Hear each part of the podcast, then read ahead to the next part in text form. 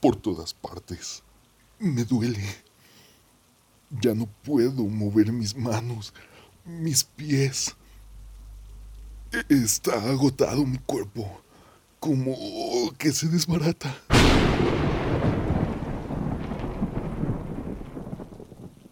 Un señor aguarda allá, un señor viejo.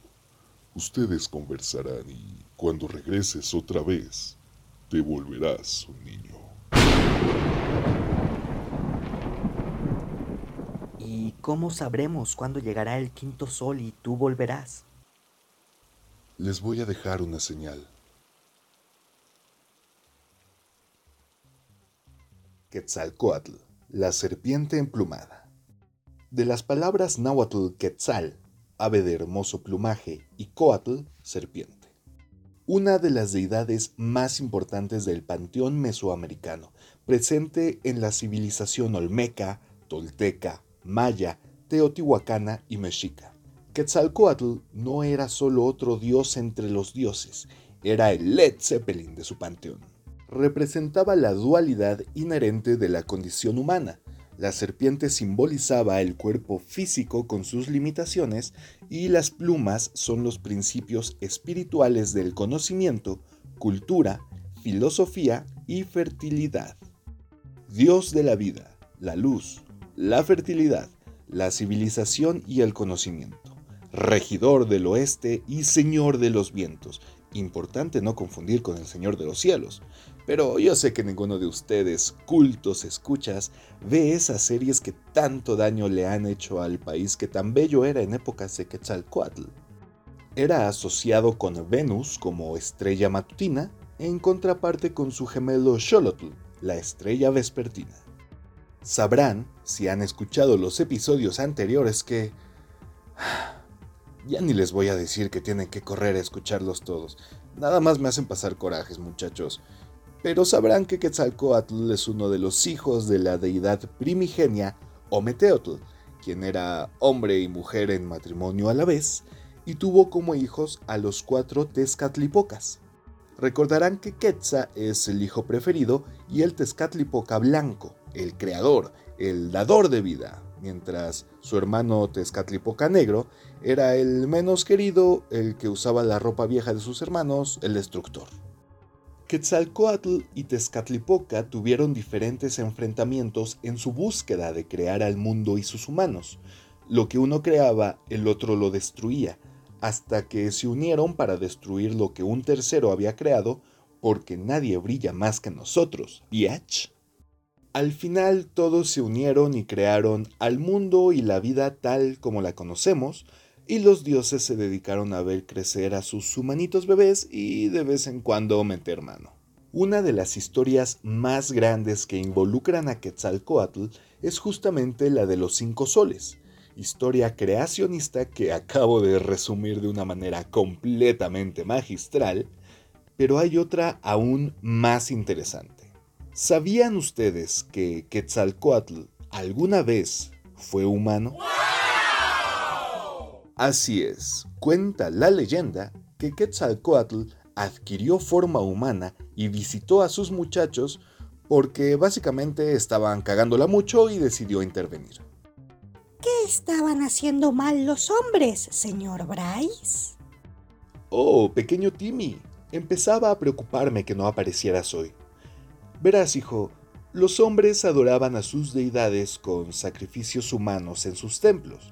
Estos sacrificios no eran únicamente resultado de una barbarie a causa de la falta de ciencia y el exceso de religión, como en Chiapas y el episodio de la casa del gobernador acusado de propagar COVID con antenas 5G, sino que tenía bases un tanto lógicas considerando el contexto.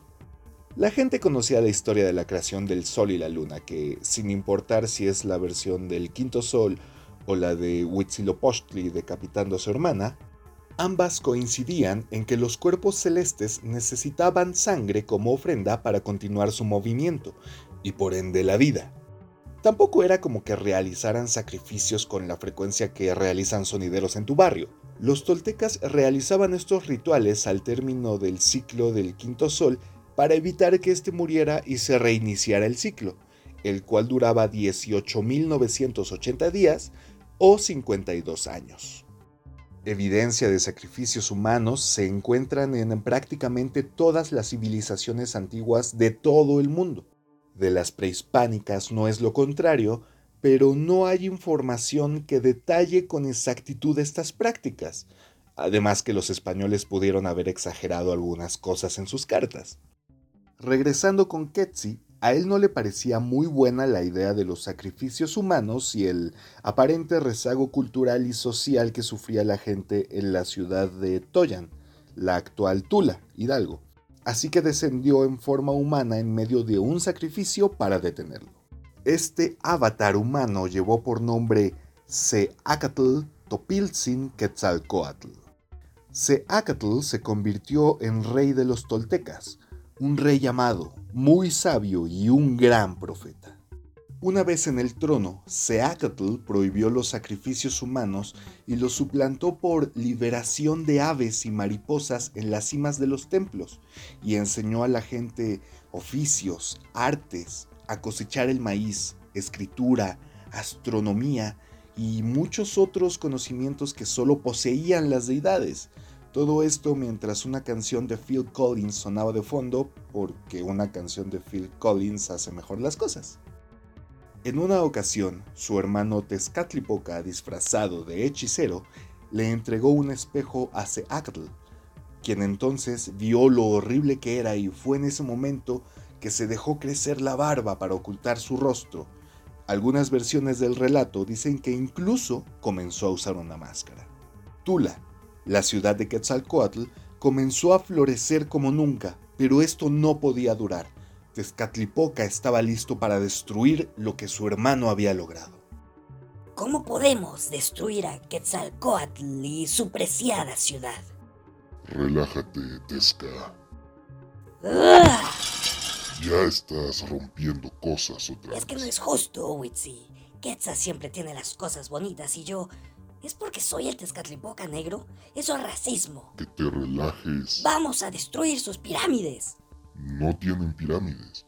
Entonces sus templos. Van a levantar nuevos. Entonces, ¿qué hacemos?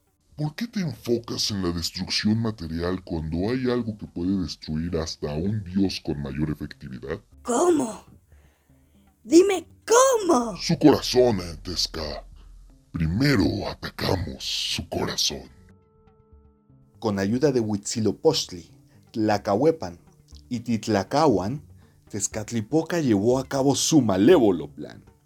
Quería decir diabólico, pero tal vez no sea la palabra adecuada en el contexto prehispánico, ya que como tal no existían los demonios en sus creencias, ni siquiera los dioses eran buenos o malos, ah, pero como sea. El rey Seacatl enfermó y sufrió mucho por eso, pero no dejó de lado sus obligaciones reales y religiosas. La relación del rey con la religión era total. Aún no existía Benito Juárez. Y como tal el rey debía seguir pequeños rituales diarios que lo conservaran cerca de los dioses y por ende al pueblo también. Tezcatlipoca se acercó al rey disfrazado como un anciano y lo observó menguar en su cuerpo mortal. Por todas partes. Me duele. Ya no puedo mover mis manos, mis pies. E- Está agotado mi cuerpo. Como que se desbarata. Ya aquí está la medicina, que es muy buena, ligera, y va una cosa con la otra. Si la bebieres, en ti saldrá y ablandará tu cuerpo, y llorarás. Será generoso tu corazón. Tú recordarás que morirás, y además bien por ella, recordarás a dónde irás. Tezcatlipoca entonces le ofreció pulque a Seacatl, diciéndole que era medicina y, aunque al principio se negó, terminó accediendo y terminó embriagándose. A diferencia de dioses de otros países que bebían mientras hacían prácticamente cualquier cosa, estos dioses parece que eran muy recatados en cuanto al alcohol se refiere, y Quetzalcoatl hizo un total desvergue.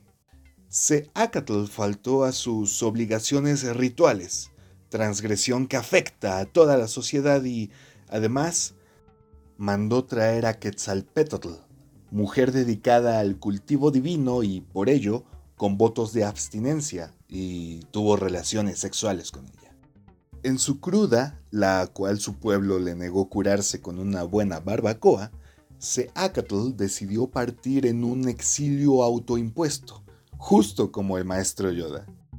Seacatl fue acompañado por un grupo de fieles seguidores y decidió que era momento de ir a Tliyan Tlapayan, el lugar del negro y el rojo mítico lugar donde su destino sería inmolarse y transformarse en la estrella de la mañana. Así, Seacatl se dirigió al este, a las costas del Golfo de México. Al llegar, prometió a sus seguidores que regresaría, subió a una barca y se alejó mar adentro hasta desaparecer, y desde el lugar donde desapareció emergió la estrella matutina, Venus.